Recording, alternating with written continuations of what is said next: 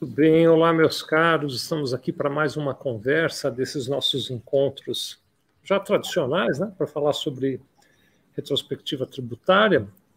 Já tem uma série de eventos como esse aqui na nossa base de, de, de vídeos aqui do YouTube, você pode acompanhar as edições anteriores, nas quais eu e doutor Eduardo Correia, da Correia Porto Advogados, está aqui comigo já, a gente traz temas de tributação para discutir de, dentro desse nosso ambiente de eh, tributos, contabilidade, gestão empresarial. Doutor Eduardo, como vai? Como estão as coisas por aí, meu amigo? Oi, Vicente. Tudo ótimo por aqui, graças a Deus. E aproveitar a oportunidade de dar as boas-vindas né, a todos aqueles que já se encontram aqui prontos para acompanhar mais uma edição do Retrospectiva Tributária e, como sempre, né, Vicente, agradecê-los aí pelo prestígio aí da, da audiência. Que bom, que bom. Muito bom. Nós hoje temos um tema central, mas vamos dar, é, como já é tradição, né? De vez em quando a gente dá também uma visitada em alguns temas paralelos. Aqui, o nosso tema central hoje é a questão do TBI, que é um imposto sobre transmissão de bens intervivos, né? Uh, e algumas, uh, alguns olhares, tem algumas novidades, ao longo da conversa a gente vai detalhar um pouquinho mais. Né? Um tema que tem sido constante aqui, sabe, Eduardo, meus amigos, é, de procura por clientes nossos aqui na Sevilha Contabilidade, é o olhar em relação à melhor gestão patrimonial, de uma maneira geral, pensar na questão da gestão patrimonial. Né? E o ITBI é um imposto que está muito ligado à questão de patrimônio, à questão de bens, né? Eh, especialmente patrimônio imobiliário. Então, ao longo da nossa conversa hoje, eu espero também contribuir com as colocações que o doutor Eduardo vai fazer, para que a gente também consiga ampliar um pouquinho esse olhar e, além de olhar só o ITBI, também trazer para a nossa dinâmica de conversa aqui um pouquinho dessa questão de planejamento patrimonial, um, alguns aspectos até mesmo de sucessão familiar e tal, coisas que a gente vai discutindo aqui ao longo da conversa. Doutor Eduardo, como ele sempre faz, ele com o time lá da Correia Porto Advogados, ele preparou uma apresentação de slides que daqui a pouco ele vai compartilhar conosco. Você que está nos acompanhando aqui eh, pode ir fazendo os seus comentários eh, diretamente na plataforma onde você estiver, né, em qualquer uma das redes sociais que você estiver nos assistindo. E ao longo da conversa eu vou trazendo aqui essas suas perguntas e comentários para discussão. Mas se você quiser, caso você tenha interesse, você também pode é, ou entrar para o nosso grupo de WhatsApp, vou pedir para o Lucas colocar aqui no rodapé o endereço do nosso grupo de WhatsApp, ou também, se quiser, pode entrar na página de cadastro da internet e depois nós mandamos para você por um caminho ou por outro, ou pelo grupo do WhatsApp que já está aí na tela, ou pela página de internet que daqui a pouco o, o Lucas coloca, nós mandamos os slides também para você poder, através dos slides, acompanhar a conversa de hoje. Quero, por fim, Eduardo, fazer aqui um agradecimento para todos os sindicatos da Federação das Indústrias do Estado de São Paulo. Hoje a gente até está com o loginho deles aí, vários logos aqui no nosso rodapé, que são sindicatos parceiros nossos aqui que apoiam essa nossa iniciativa. Obrigado a todos os sindicatos, obrigado à Federação das Indústrias do Estado de São Paulo, não só por nos apoiar, mas por fazer esse trabalho importante de defesa do empreendedorismo industrial, que é tão importante para o crescimento do nosso país. Né? Dito isso, meu caro Eduardo eh, e meus caros amigos e amigas que nos acompanham, acho que a gente pode puxar o tema do dia, né? Vamos lá, Vicente. É, como você disse, Vicente, a gente sempre tenta né, pensar aqueles temas né, que são mais atuais, aquelas decisões né, que geram grande repercussão, né, tanto na atividade contábil, tanto como também aí é, no empresariado. A gente sabe que a questão imobiliária, a questão patrimonial é sempre um tema né, do dia, né, da agenda. Sempre temos clientes aí querendo fazer proteção ou querendo trabalhar eventualmente um planejamento sucessório, né? E, e o ITBI acaba é, sempre influenciando de uma forma bastante direta, né? Por ser um imposto aí incidente sobre patrimônio. Né? É, em outra oportunidade, nós falamos aqui, que não é o tema de hoje, falamos sobre o IPI.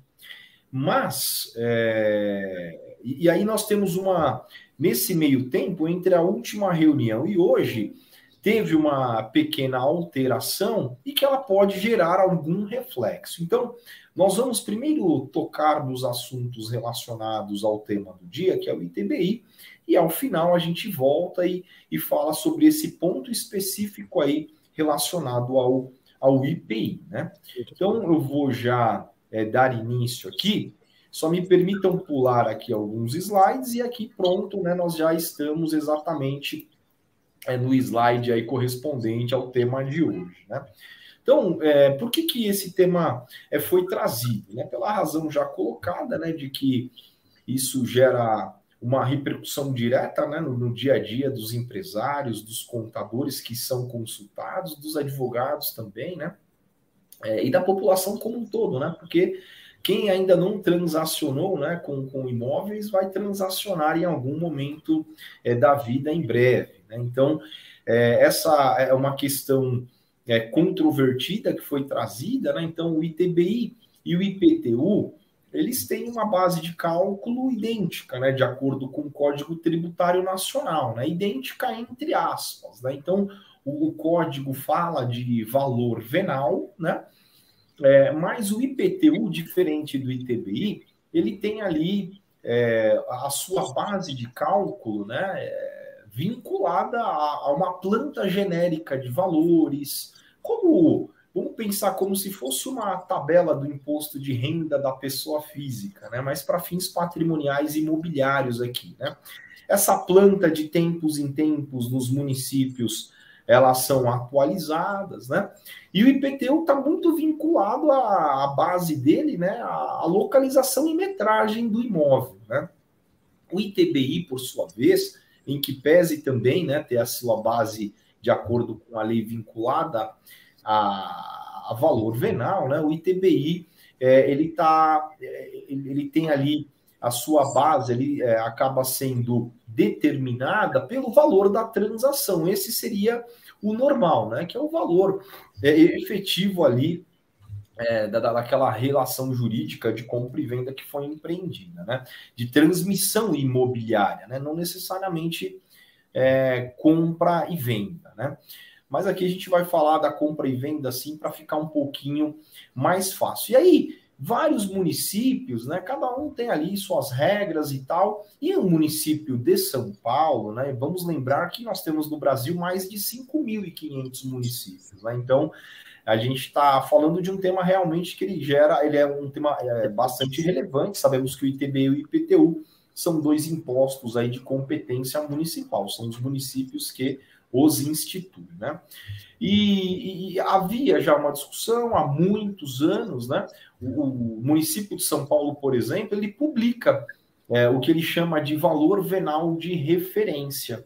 E nem sempre o valor venal de referência ele corresponde ao valor da, da transação imobiliária. Então, muitas vezes, a transação imobiliária é uma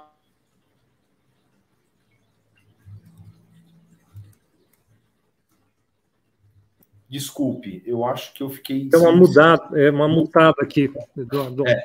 Então, eu tava... um pedacinho da transação imobiliária, né? Você disse que Isso. o município de São Paulo publica uma tabela, né? E aí você Isso. ia trazer uma. Desculpa, pode falar, Vicente. Não, e aí você ia trazer uma continuidade do raciocínio. Isso, eu ia trazer aqui um exemplo, né? Então, muita, o, o, os municípios, muitas vezes, ele tem ali o valor venal de referência como base, que nem sempre ele se identifica com o valor da transação efetiva. Então, o que, que acontece muitas vezes? O valor da transação declarada pelo contribuinte, que é aquele valor da compra e venda de 500 mil reais, para dar um exemplo, né? E o, o, valor venal de referência do município é 700 mil reais. E aí, a alíquota do ITBI, de acordo com o município, deve incidir sobre esse valor venal de referência que ele tem como é base de cálculo ali do ITBI. Muitas vezes, inclusive, esse valor venal de referência, ele é além do valor de mercado, efetivamente. Né? Então, essa é uma controvérsia que ela vem se estendendo bastante ao longo do tempo, né? E agora, na, no dia 3 do 3 de 2022, houve uma decisão do Superior Tribunal de Justiça, é uma decisão vinculante, isso é muito importante, porque todo o judiciário brasileiro é obrigado a seguir a partir de então é, o que foi decidido né, neste caso concreto, e basicamente o STJ disse né, que a base de cálculo do ITBI deve ser de, definida a partir do valor da transação declarada pelo contribuinte. E aí ele diz outra coisa, né? Em condições, né, o valor do imóvel transmitido sempre em condições normais de mercado. Então ele desvinculou da base do IPTU e quando ele fala condições normais de mercado, né? Que, que ele está querendo dizer? Às vezes você vai num condomínio de, né, de residencial, existe lá um imóvel, Vicente, de um milhão de reais né? Que tudo bem ele ser um milhão de reais, e tem o mesmo imóvel em outro andar que custa um milhão trezentos e cinquenta. Isso pode acontecer, ainda mais se a venda é uma venda de porteira fechada? Pode, porque você pode ter um apartamento que é mais antigo, não é atualizado, assim, na questão mobiliária, né? uhum. é, questão de é, outras coisas, né, benfeitorias que eventualmente deixaram de ser realizadas e um outro imóvel ali com belos quadros, com televisão, é, toda a parte de eletroeletrônicos ali atualizada, um imóvel com grandes é, é, é atual, né, com, com, com aquela aquele design mais atual, a gente pode ter sim uma diferença de 200, 300 mil dentro desse exemplo. E não tem problema. Um pode ser vendido a um milhão, o outro a um milhão e trezentos, e ambos estão dentro das condições normais de mercado. Não significa que num prédio você vai ter que vender todos os imóveis exatamente pelo mesmo preço, né? E aí, o que que, tá, que, que o STJ traz, né? Ele coloca ali, ele parte do princípio que é o que acontece, por exemplo, nos, né, nos outros países, nos Estados Unidos, que geralmente é a nossa referência como exemplo, né? é, é, o governo, né? Ele tem que partir do princípio de que o, o, o seu ali, o seu contribuinte, né? Ele está sempre de boa fé. Né? Então, é, ele parte do princípio de que você está de boa fé, de que o imóvel, em que pese ter sido vendido por um valor abaixo é, daquilo que se esperava ser vendido, ele é condizente sim com o valor de mercado e tem outras questões que podem influenciar, né? posso ter um imóvel de um milhão e vender por 900 porque eu quero vender com certa rapidez, porque eu preciso do dinheiro.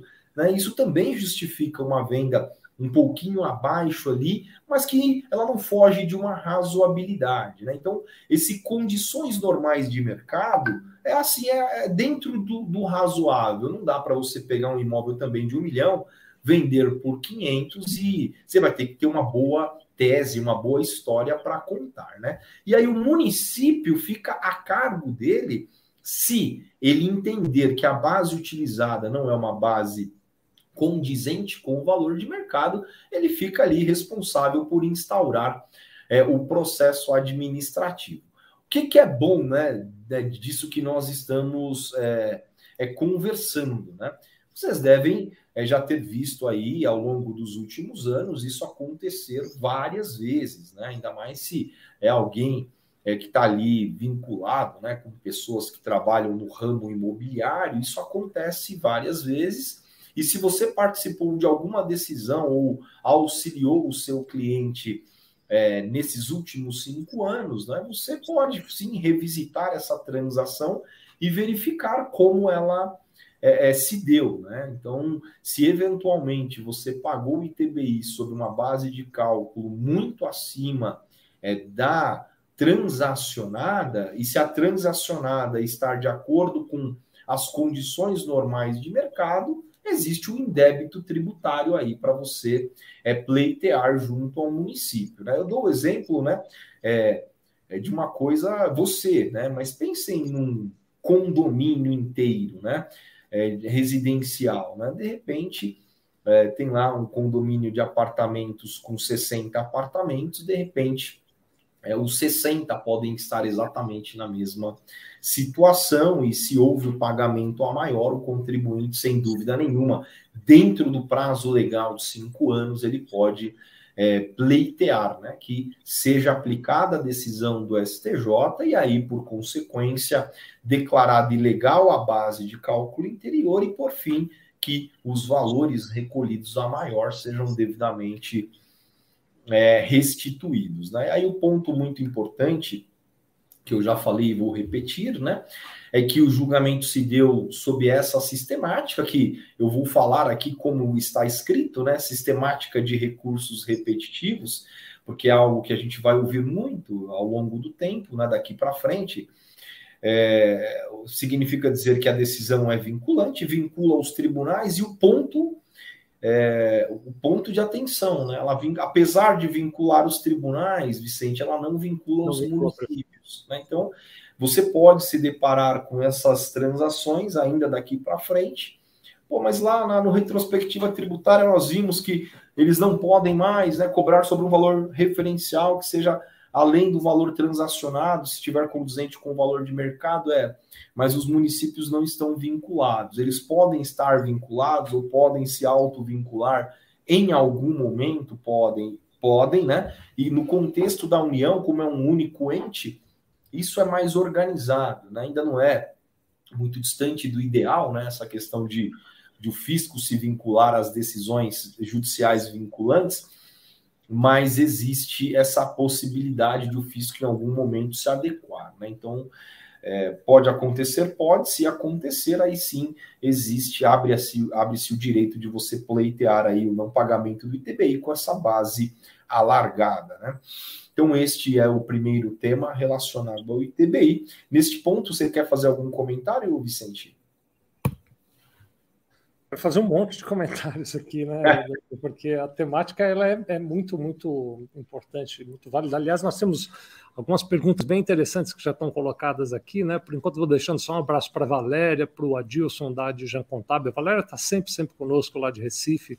Marcos Batista de Belo Horizonte, o Márcio Lério também está aqui conosco, Pedro Henrique Carvalho, que é de Miracema do Tocantins, a Sueli Teles também, presença já sempre confirmada aqui, Uh, Lauremir Ferreira, que está trazendo um, contando até um, dando um depoimento aqui, daqui a pouco a gente vai trazer, viu, Lauremir? Está uh, também aqui a Mike, está vendo pelo Instagram, o Rodrigo Fernandes, o Andrew Azevedo, o Denis Michel, o Fabiane Mariana, Renan Souza, enfim, tem uma turma aqui nos acompanhando. Obrigado, viu, por todos vocês que estão conosco. Então, a questão é assim, né? Na verdade, é, até para fazer um, um, apanhado geral aqui do que é, a gente colocou, né? ITBI é um imposto que se paga quando há transmissão de bens intervivos, por exemplo, a venda de um imóvel. Se eu vender um imóvel para o meu amigo Eduardo Correia, na operação da venda há um imposto que se paga chamado ITBI, Imposto de Transmissão de Bens Intervivos. Esse imposto ele é Uh, regido por uma lei federal, mas ele é de competência municipal. Existe, então, as regras municipais que precisam ser respeitadas. Né? Nesse esforço de regulamentar a questão do ITBI, uh, ah, então a ideia é o ITBI é devido sobre o valor da venda. Essa é a, o raciocínio. Né? A gente poderia resumir, estou aqui fazendo uma coisa perigosíssima, mas estou resumindo todo um, um, um arcabouço legal numa frase. Né? O ITBI é devido sobre o valor da venda. Em algum momento da história, as prefeituras começaram a imaginar que pudesse acontecer uma coisa improvável no Brasil, duvido que isso tenha acontecido, das pessoas declararem um valor de venda menor do que efetivamente foi. Então, seria algo como, por exemplo, eu vender o meu apartamento para o Eduardo por um milhão e combinar com ele. Vejam que absurdo, isso jamais aconteceu no Brasil. Eduardo, vamos fazer a escritura por 600 e 400 mil a gente não conta para ninguém que você me pagou? E aí o Eduardo me pergunta, mas por que, que você vai querer fazer escritura por 600, Sevilla? E aí as explicações, nesse hipotético cenário, né, poderiam caminhar por coisas como, por exemplo, bom, porque pagaremos menos ITBI para passar a escritura, né?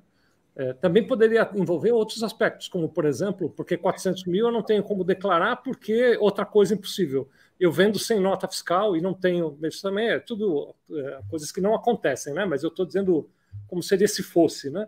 Então, a gente poderia ter um cenário no qual alguém pudesse, é, provavelmente, se sentir atraído por declarar que comprou por 600 mil algo que de fato comprou por um milhão.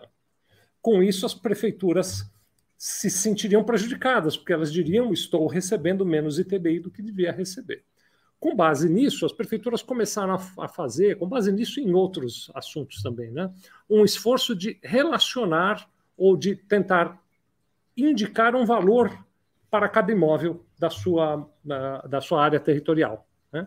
Valor esse que acabou, a gente poderia chamar de valor venal. Então, as prefeituras dizem este apartamento tem um valor venal X, este outro tem um apartamento tem um valor venal Y e assim por diante. Né? É, e atrelaram, ainda que não diretamente pela lei, mas pela, pela lei federal, mas através da sua legislação municipal, atrelaram que o ITBI tem que ser pago no mínimo pelo valor venal. É mais ou menos esse o arcabouço, não é, Eduardo, meu amigo? Exatamente isso. Né? Então, são todas essas coisas né, que é, o Vicente trouxe como exemplo, né? São coisas que a gente quase não vê no dia a dia, ou, né, ou nunca vimos eventualmente, né?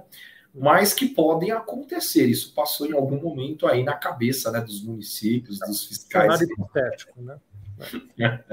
Então, mas é exatamente isso. Mas dentro desse cenário hipotético, as prefeituras então passaram a dizer: olha, é, ignore o valor que os compradores e vendedores estão informando. Tem que ser, no mínimo, o valor venal. A base de cálculo do ITBI deveria ser, no mínimo, o valor venal. Uh, agora, então, provocada, é claro, por partes que se sentiram prejudicadas com essa situação, uh, veio uma decisão judicial que diz: não, as prefeituras não podem fazer isso. A base de cálculo tem que ser o valor da operação, que, em última análise, é o valor que está lá na escritura né? o valor que está uh, declarado pelas partes como valor negociado. Né? E, uh, então, isso já é um marco muito importante, isso já é uma, uma, um registro muito importante, porque em muitos casos uh, o valor da operação não é maior do que o valor venal, é menor do que o valor venal, por várias razões que agora talvez a gente não precise nem explorar muito. Uma delas, por exemplo, que pode acontecer e se a oportunidade vier mais adiante, a gente explora um pouquinho mais. Se não, até já vou provocar depois o doutor Eduardo para a gente explorar mais esse tema numa próxima conversa, se hoje a gente não conseguir esgotá-lo aqui. Mas uma delas, por exemplo, é quando eu dou um imóvel que é meu em conferência de bens para uma empresa que é minha, porque eu quero que o imóvel passe a ser da empresa. Então, eu poderia transferir o imóvel que é meu para a empresa pelo custo de aquisição. Eu não estou recomendando que ninguém faça isso, tem uma análise mais profunda para ser feita. Mas eu poderia ter um imóvel que eu adquiri há muitos anos, 10 anos atrás, por exemplo, e que, portanto, quando comprei, comprei por um valor menor do que ele vale hoje em dia, e eu podia ter o interesse de passar esse para uma empresa, para então alugar esse imóvel dentro da empresa e essa locação do imóvel dentro da empresa pagar menos imposto. E para isso, a legislação me faculta o direito, eu posso transferir para o custo histórico de aquisição, não preciso transferir para o valor de mercado. E, consequentemente, quando ocorrer o ITBI, que é outra discussão nesse caso também, daqui a pouco mais adiante, se der tempo, a gente traz, se e quando ele vai ocorrer pelo valor declarado da operação e não pelo valor venal. Então, de fato, eu concordo, né, Eduardo? Sem, sem querer entrar muito assim, não quero de maneira nenhuma atrapalhar a sua exposição, né? mas eu concordo que uh, muita gente no passado pagou mais ITBI do que devia, porque não tinha opção, né? porque ou você pagava o ITBI ou não conseguia lavrar a escritura. É, e a gente está falando aqui, né, muitas vezes, né, de, de operações grandes, né? As pessoas às vezes elas acabam se conformando e pagando, né? preferem isso a entrar numa discussão com o município.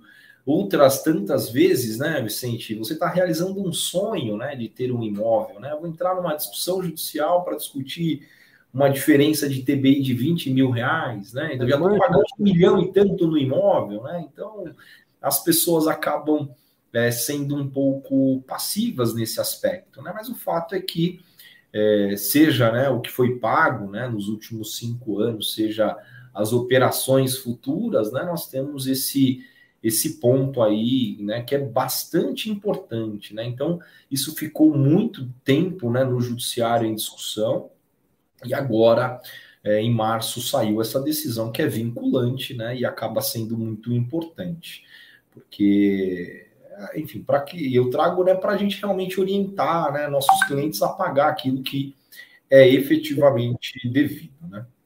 Quero explorar mais uma questão antes de lhe devolver a palavra, e aí mais adiante um pouquinho a gente pega as perguntas, né? Já tem várias aqui, mas eu quero fazer só mais um comentário a respeito dessa questão do, do, uh, do efeito vinculante, né?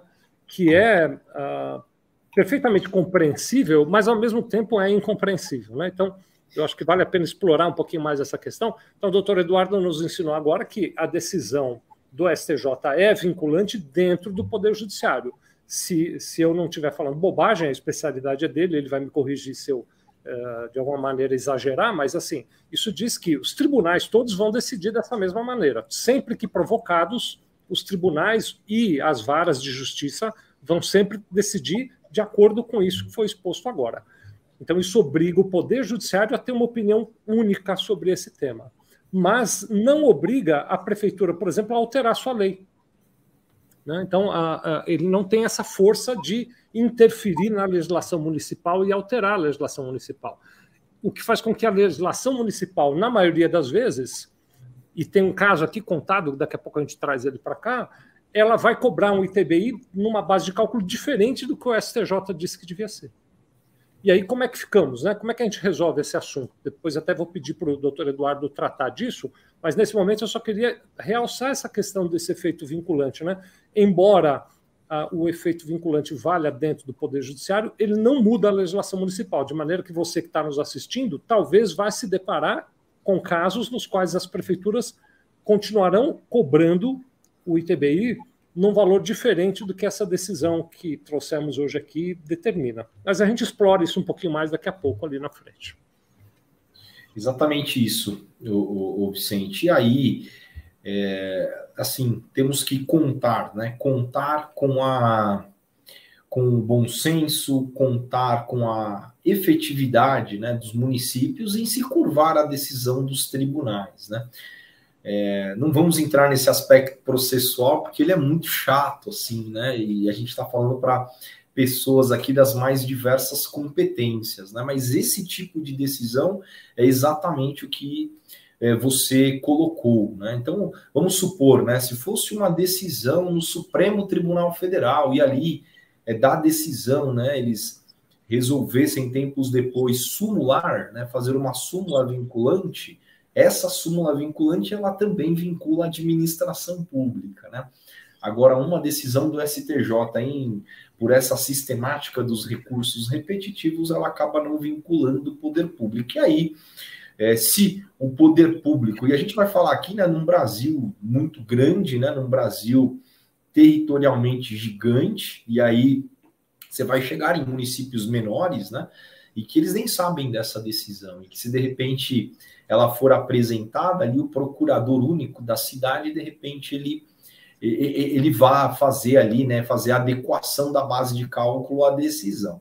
É, em tantos outros, você vai ter que realmente buscar o resguardo do Poder Judiciário para pagar o ITBI, que é o ITBI correto, né, com base no valor da transação, desde que esteja de acordo com é, é condições normais aí de mercado, né, valor de mercado.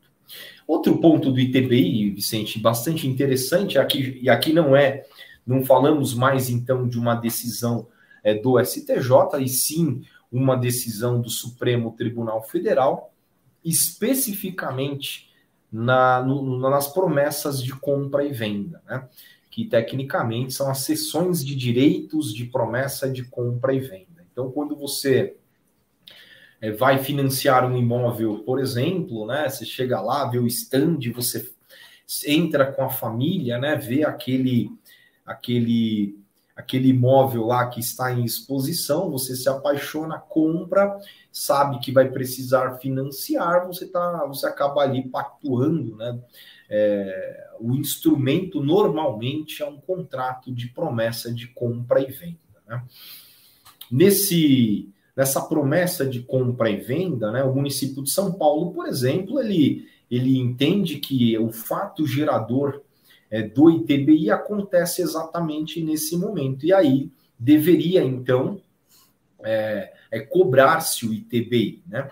E o STF definiu que é, o ITBI incide sobre, é, sobre né, a transferência efetiva da propriedade imobiliária que ela não se concretiza com a promessa de compra e venda, mas sim mediante o registro no cartório. Né? Então, é, e aí vem até uma máxima dentro do direito, né, do direito civil especialmente, né, Vicente, que é, talvez os, os, amigos e amigas que estão nos acompanhando já é, podem ter ouvido, no sentido de que é, é dono quem registra, né? É, quem não registrar não é dono, né? Então, se uma promessa de compra e venda de um imóvel é transmitida três, quatro, cinco vezes o mesmo imóvel e o último vai lá e registra, ele é o, ele é o proprietário, né? Porque é quem é, fez o registro em cartório. Né? E o entendimento, é, o que se buscou né, nesse caso, né, era uma questão de competência tributária, né?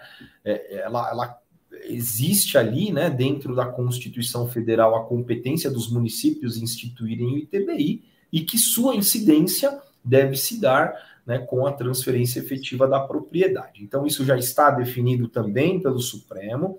Esse caso não transitou em julgado, foram opostos embargos de declaração cuja decisão é do mês passado e a decisão principal, né, ela foi mantida e, e tem uma tese que foi fixada, né? Então, nesses casos vinculantes, é, eles fixam a tese, né?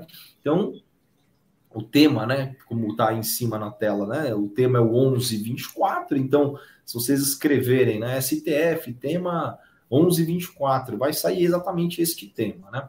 E aí definiu na, o, o, Supremo, né?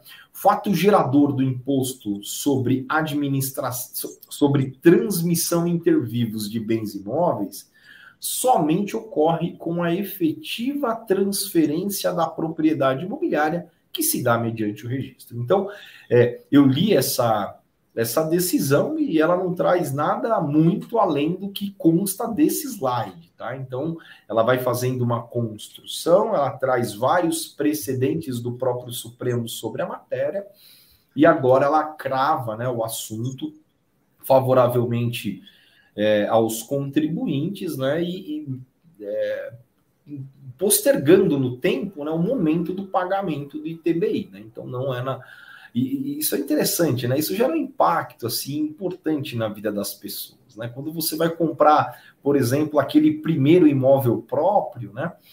É, o ITBI acaba sendo ali um custo muito significativo, né? E se falam para você que você pode pagar lá na frente, né? Apenas né, no registro, né? Você pode estar em outro momento mais favorável da vida, né? Sob o aspecto financeiro e isso te ajudar aí de uma forma bastante relevante. Então, é, são esses aí, é, Vicente e meus amigos, né? Com relação ao ITBI, são esses dois pontos né, que nós queríamos trazer hoje. Sobre essa questão última agora que você acabou de trazer, Eduardo, eu, eu gostaria de fazer uma pergunta, porque eu, eu acho muito interessante esse olhar, né, de que eventualmente uh, uh, o ITBI pudesse não ser pago exatamente no momento da compra, mas no momento da efetiva escritura lá mais adiante, né?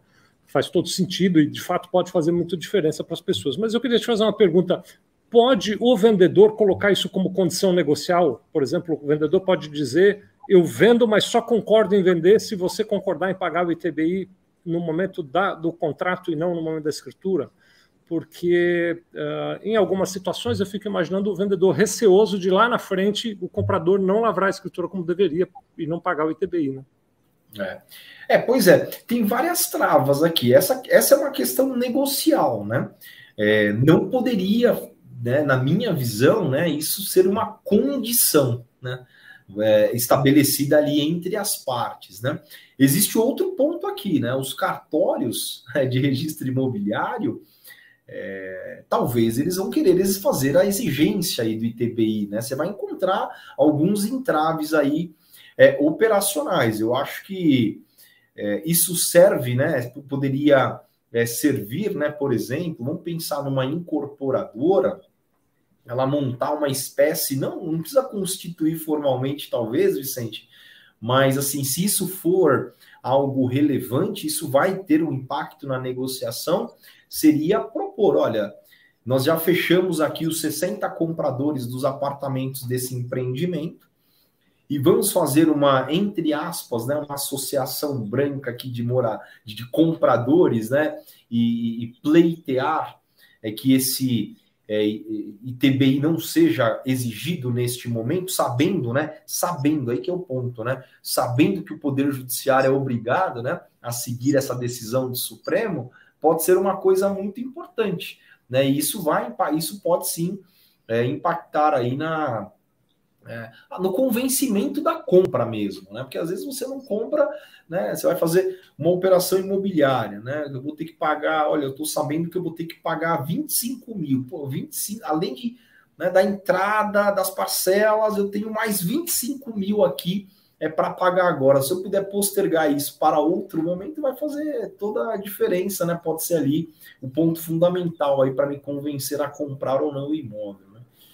Acho que é isso, Vicente. Muito bom, muito bom. Vamos faz, fazer aqui uma rodada de perguntas, então, né? Vamos pegar aqui os comentários das pessoas. Estou, por exemplo, aqui com um comentário do Adilson. De repente, o Lucas, se ele puder colocar na tela aqui para a gente. O ITBI alcança as holdings familiares?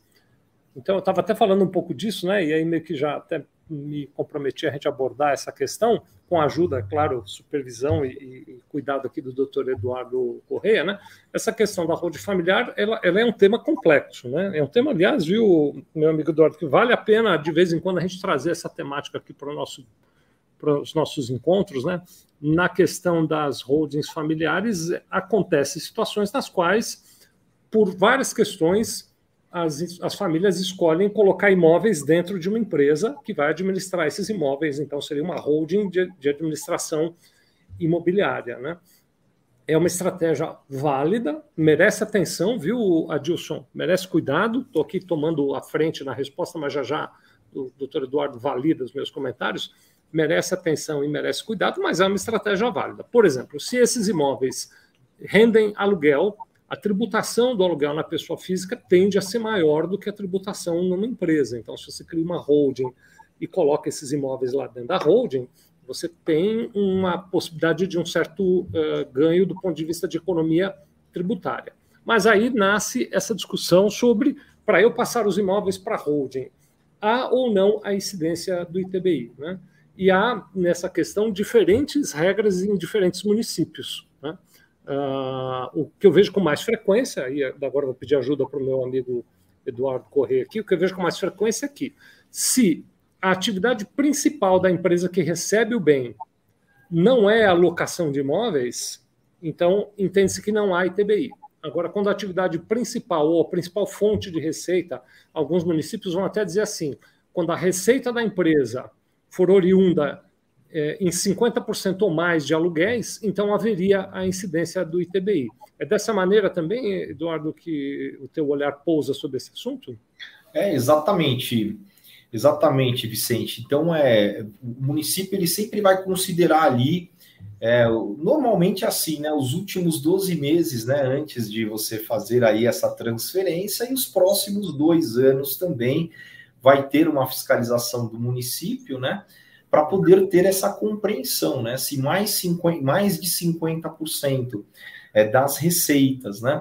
É, com, com, esses imóveis decorrem aí é, de locação ou não, e aí é, é até a, a, questão né, da, da, da, imunidade né, do ITBI, que tem alguma, algumas situações, ela vai, vai, vai determinar né, se há incidência ou não nessa integralização e etc. Né? Então, é exatamente isso. E aí tem várias outras é, questões, Vicente, que depois a gente pode conversar um pouquinho mais. Existe uma solução de consulta, né? Que aí vai abrindo, na verdade, esse tema, né? É, se é, o bem ele está dentro, classificado dentro da empresa, né, como ativo circulante, como ativo não circulante, é, se você muda ou não muda no momento da transação e os impactos tributários decorrentes disso, né, que eu acho que o Vicente já deve ter é, vivido isso é, várias vezes, né, e tem uma solução de consulta que ela é meio que, ela virou meio que um norte aí é, dos contribuintes e dos contadores né, com relação ao tema. Não me lembro é, muito detalhe dela, mas é uma coisa que é, vale nós tratarmos aqui, porque, como você disse, Vicente, logo no início da, da sua, dos seus comentários aqui, e, e eu achei bastante é, relevante, né, a gente percebe realmente um aumento no número de consultas né, da, dos clientes com relação a essa questão, essa preocupação maior em proteger o patrimônio. Né? É, não só proteger o patrimônio, né? você se organizar agora para lá na frente é, você é, evitar conflitos, né? inclusive conflitos no contexto familiar, societário, né? É, recolher lá na frente menos tributos, então ajustar algumas situações para essa proteção. E aí, cada. É interessante que cada é, situação dessa em que nós somos procurados, o interesse é um interesse diferente. Né? Então, há quem está preocupado com o sócio, há quem está é, preocupado com é, os agregados da família, né? Então os filhos casaram com. E aí a preocupação é nos agregados, né? E aí cada a pessoa fala assim: ah, eu quero montar uma holding familiar, eu quero organizar meus bens. Você tem que sentar com ele, compreender o que de fato ele quer, é, para você entregar para ele a, a, as opções melhores ali, né? Dentro deste contexto, né? Talvez até uma, uma ocasião dessa, viu, o, meu amigo Eduardo, vou lhe fazer já essa sugestão aqui, a gente já coloca na pauta, quem sabe num próximo encontro breve, né? A gente pudesse também falar um pouquinho sobre a questão do ITCMD, o risco desse ITCMD aumentar em termos de percentual, eventual antecipação de doação de bens para os herdeiros e tal. Eu acho que essas questões de holding familiar, de organização sucessória, são temas muito bem-vindos para esse nosso espaço aqui Obrigado, viu, Adilson, pela sua participação, pela sua pergunta. Aí nós temos aqui o, o Laurenir, está contando também um pouquinho da, da, da vivência dele em, em, dois ou três momentos aqui, né? Então ele está dizendo que na semana passada ele estou, solicitou a guia do ITBI de uma transação de R$ 469.400. Estou entendendo que esse foi o preço efetivo da venda e que a prefeitura emitiu a guia do IPTU no valor base de 585. Põe o próximo, por favor, Lucas. Aí ele está dizendo assim, que agora emitiu a guia do ITBI no valor base de 1 milhão e 27 mil reais e uns quebrados aí. Entrou com pedido de revisão na prefeitura e está aguardando, né? Se você puder pôr mais o próximo ainda, Lucas, questionei na prefeitura e disseram que foi avaliado no valor de mercado. Que mercado é esse? Ele ainda está perguntando aqui, né? Então, acho que aqui cabe um pouco, Eduardo, a tua orientação se é o caso ou não, eventualmente até de socorrer da justiça para fazer valer esse entendimento do STJ, no caso que o Laurenir está trazendo para nós. Muito obrigado, viu, Laurenir, pela sua participação. Legal, obrigado, Laurenir, pelo, pela, pelas provocações aqui, né? É, e é interessante essa pergunta do Laurenir, porque ela está exatamente assim dentro do tema, né? E do primeiro tema de TBI, né?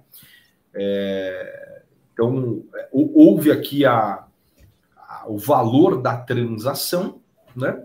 Ela, a prefeitura tem que permitir que o ITBI, Vicente, nesse caso, Laurenir, seja pago exatamente sobre o valor da transação. Claro, Laurenir, você tem que é, também né, estar confiante né, e crer que esse valor é realmente condizente com o valor de mercado. Então, você tem que ser autorizado a pagar o ITBI sob essa base e o município, por sua vez, ele pode instaurar um processo administrativo e aí ele vai ter que provar que o valor né, da base utilizada para pagamento do IPI, do ITBI, não foi a base adequada, e aí vocês, você vai, né, ampla defesa, né, você vai poder se defender, enfim, e aí vocês vão entrar dentro de um debate. Mas num primeiro momento, você pode sim, você deve pagar sob a base que é o valor da transação, com essa atenção de que esse valor é condizente com o valor de mercado, e se assim não permitir a prefeitura, você pode impetrar sim também mandado de segurança com pedido de liminar para que você seja autorizado a pagar o ITBI. Aliás, você quer pagar o ITBI, né? A prefeitura ela tem que receber sob essa base aí que é o valor da transação, com esses cuidados, né, que nós colocamos aqui. Muito bom, muito bom. Lucas, põe para nós aqui o comentário dos nossos amigos do Cianfesp. Eduardo, olha que bacana, o pessoal do Cianfesp sempre conosco aqui, muito obrigado, viu? Uh, então, eles estão dizendo assim: ó, boa tarde, o Cianfesp deseja uma ótima apresentação. E aí, ele, mais, mais uh, para cima um pouquinho, onde é que foi que ele fez um comentário aqui? Mais abaixo, desculpe, esse aí, obrigado. Importante se atentar a esse imposto e a tantos outros que elevam o custo Brasil e, na medida do possível, recorrer aos meios jurídicos para as devidas correções. Está né? é, tá certíssimo, o Cianfesp mesmo. Aliás, o próprio é, Eduardo já tinha feito até esse comentário aqui. Às vezes a gente se poupa ou, ou deseja se poupar né, de uma discussão judicial, mas de vez em quando não tem alternativa. Né? Uh, Ricardo Menezes está aqui conosco também. Tem um, um, comentário também do Vinícius Todei, Ou é TADEI, TADEI. E no caso de imóvel integralizado em realização de capital de empresa, que por prerrogativa foi integralizado pelo valor histórico, o ITBI deve, levar em consideração o valor transacionado na operação. Então, Vinícius, nesse caso em particular, e talvez num outro momento a gente até volte a abordar mais profundamente, né? É, é possível que você faça a integra integralização na empresa por custo de aquisição. É sempre importante verificar se isso vale a pena ou não. Os imóveis, quando eles têm antiguidade dentro da, da, da pessoa física, ele tem uma redução do valor do imposto sobre o ganho do capital. De vez em quando é até bom negócio aumentar o valor do imóvel na hora da integralização. Como o próprio meu colega aqui, doutor Eduardo Corrêa, disse, às vezes é preciso analisar caso a caso, né? então não há uma regra. Mas, de acordo com a decisão do STJ, é, se o imóvel foi integralizado por custo de aquisição, o ITBI é devido pelo custo de aquisição, por este valor. Talvez você precise se socorrer à justiça para fazer valer, né, Vinícius? Mas é isso aí. Né? Estou uh, aqui com um outro comentário do Juscelino Matos também. Ele está dizendo que lá na cidade dele, o cartório de registro de imóveis é quem questiona o valor uh, da venda. E aí ele pede, doutor Eduardo, tem algo para falar sobre isso? É, nesse, nesse caso, a gente não sabe né, o tamanho do, do município aí é que o Juscelino Matos está se referindo, né? É, mas assim, a tentativa prática que eu faria né, era mostrar para ele que existe essa situação, que existe uma, uma, uma decisão do judiciário que vincula o judiciário, né? E perguntar para ele é, se a, ainda assim né, isso não será é, devidamente cumprido imagina, né, Vicente? É, em municípios muito pequenos, né, o tabelião ele conversa direto com o prefeito, né? Então a gente sabe que as coisas, né, é, é, elas funcionam de uma forma mais pragmática, assim, né? É, não tem muita legislação disponível, né, com os regramentos, etc. Né? Então, às vezes, você conversando direto na prefeitura ou no tabelião, você resolve. E se não for é possível resolver dessa forma, aí no judiciário você conseguirá resolver. Por que, que eu coloco essas opções, né? Que parece, poxa, né? O Eduardo está burocratizando, vou ter que ir aqui, vou ter que acolar. É, não é por isso, né? Porque apesar de advogado, tributarista, né? Eu, eu, eu sempre acredito que existem, podem né, existir caminhos alternativos para você resolver problemas sem ir ao judiciário. Tem hora que não dá, né? Não dá mais, aí você vai ter que procurar o judiciário. Se for no município como São Paulo, por exemplo, não tem jeito, né? Existem muitas regras, muitas amarras. É, aqui você não vai conversar com a pessoa que vai te atender, não é decisora, e aí você vai ter que consultar e aguardar uma resposta, mas a transação vai acontecer daqui três dias, né? E aí, nesse caso, você vai ter que impetrar um mandado de segurança, não tem como, né? Agora, em situações que o município for muito menor e que tenha um canal é, de diálogo na prefeitura, né, ou é, no próprio cartório, aí eu, né, eu sugeriria estes caminhos. Tem mais aqui uma contribuição importante, né? A gente está ainda assim meio para o final da nossa conversa. O tema é, é, é, muito bom, acho que a gente realmente viu, Eduardo, fica aqui a sugestão da gente fazer uma jornada agora explorando um pouquinho mais essa questão de holding familiar, de sucessão familiar, de organização uh, de, de, patrimônio, eventualmente até mesmo proteção patrimonial dentro dos limites do que é legal. A gente, esse tema a gente sempre tem bastante dúvidas dos nossos colegas, né? O Juscelino está trazendo um caso concreto aqui, né? Olha só, o Juscelino diz assim: o cartório de registro de imóveis impugna o título dizendo que o valor declarado é menor que o mercado com base em buscas nos sites das imobiliárias locais, comparando com semelhantes. Olha aí, então parece que já está tendo assim uh, cartórios de imóveis se declarando como especialistas em valorização, em, em atribuição de valor do imóvel. Né? É, aí aqui, ele foi, pelo que eu estou vendo aqui, ele foi nas imobiliárias, né? É, é sempre aquela história, né? Eu quero vender meu imóvel por um milhão de reais, né? Você pode pedir o que você quiser no seu imóvel, né? Mas ele vale aquilo que as pessoas pagam, né? Então, se pagam só 700, você ele não vale. Você pode pedir um milhão, mas é o valor de mercado é 700, né? É nesse caso aqui, Juscelino, é, é exatamente é você analisar, né? De que imóvel você está tra tá tratando, né? O que tem dentro deste imóvel?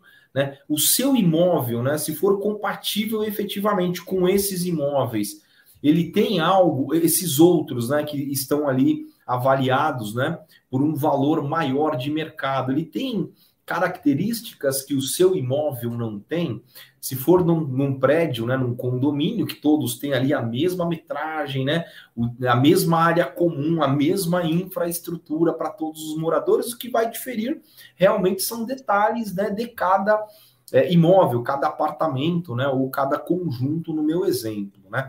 Agora, se forem imóveis na rua, né, tem uma rua que tem vários galpões, né? Então, aquela rua se vende assim. Nós já vimos transações de 500 e já vimos de 900. Isso é normal, né? É, tanto 500 como 900 pode ser condizente né, é, com o valor de mercado, a depender. Né, olha, eu, eu, eu, fiz um vinílico, o outro fez madeira, né, de madeira efetivamente o chão. Você, você vai tendo várias é, coisas né, para justificar uma situação e outra. Né? Então, é, eventualmente até laudar seja um, um, seja um caso. Né? Muito bem. O Juscelino está explicando que ele é de Serra Negra, aqui em São Paulo, uma cidade com 30 mil habitantes. Né? É. Pois é, muito bom, muito bom, muito bom. O Vinícius Tadei aqui está contando que ele é, é, um administrador de bens próprios e eles cria, constituíram a empresa no ano passado. Não havia essa decisão ainda e vamos ter que nos socorrer às vias judiciais para reaver esses valores pagos a mais. É o caminho mesmo, né? Sim, é. via mandado de segurança, né, Vinícius? Porque é um caminho onde você é, não tem nenhum risco, né? E o judiciário será obrigado, né? É, tudo a questão de análise, né? Analisar se o seu caso concreto ele, é, ele se aplica, né? Ele tem semelhança com a, com a decisão do STJ e, e sim pode buscar o judiciário e ir para o abraço. Muito bom. Mandar um abraço aqui para o Gilberto Araújo, que está conosco aqui se manifestando lá no, no Instagram, e para todo mundo que está por lá, Simone Cardoson, Michel, Michel Godoy, Lucimar Assis e mais uma turma lá. Obrigado a todos vocês que estão conosco. É, e acho que agora aqui, então, a gente já deve ir para as nossas despedidas, né, doutor Eduardo? É, e voltamos. Então, a gente sempre tem esse programa terças alternadas, né? Então, Nesta terça, dia 12, nós estamos na retrospectiva tributária, e aí nós voltamos daqui a duas terças-feiras para continuar falando sobre uh, aspectos tributários. E no tempo certo, a gente vai avisando vocês, viu, pessoal? Entrem num desses dois aqui, ou no sevilha.com.br barra retrospectiva tributária, deixe seus dados lá, ou no nosso grupo do WhatsApp, que também está aí na tela, e se inscrevam. A gente vai te avisando sobre os temas no tempo certo, nós vamos discutir mais esse assunto de TBI, holdings, transferência de bens e tal. A gente explora mais essa questão. Doutor Eduardo, meus amigos aí da Correia Porto, muito obrigado a todos vocês. Vou deixar o espaço aqui para suas considerações finais. Legal, Vicente, muito obrigado aí pela, pela oportunidade, muito obrigado aí à equipe do Sevilha Contabilidade também, a todos os é, sindicatos parceiros aqui do Sevilha também, nosso, nosso muito obrigado também agora em nome também do Correia Porto Advogados, e aos amigos aí que se inscreverem aí no canal, receberão aí esse material, né, que foi elaborado aqui pelos nossos times, e voltamos, se Deus quiser, daqui a 15 dias. Duas semanas estamos aqui de novo. Obrigado, Lucas, também, que sempre está nos apoiando aqui. Obrigado a todos vocês. Beijo no coração. Daqui duas terças-feiras estamos de volta às 14 horas. Se cuidem. Tchau, tchau, pessoal. Um abraço. Tchau, tchau.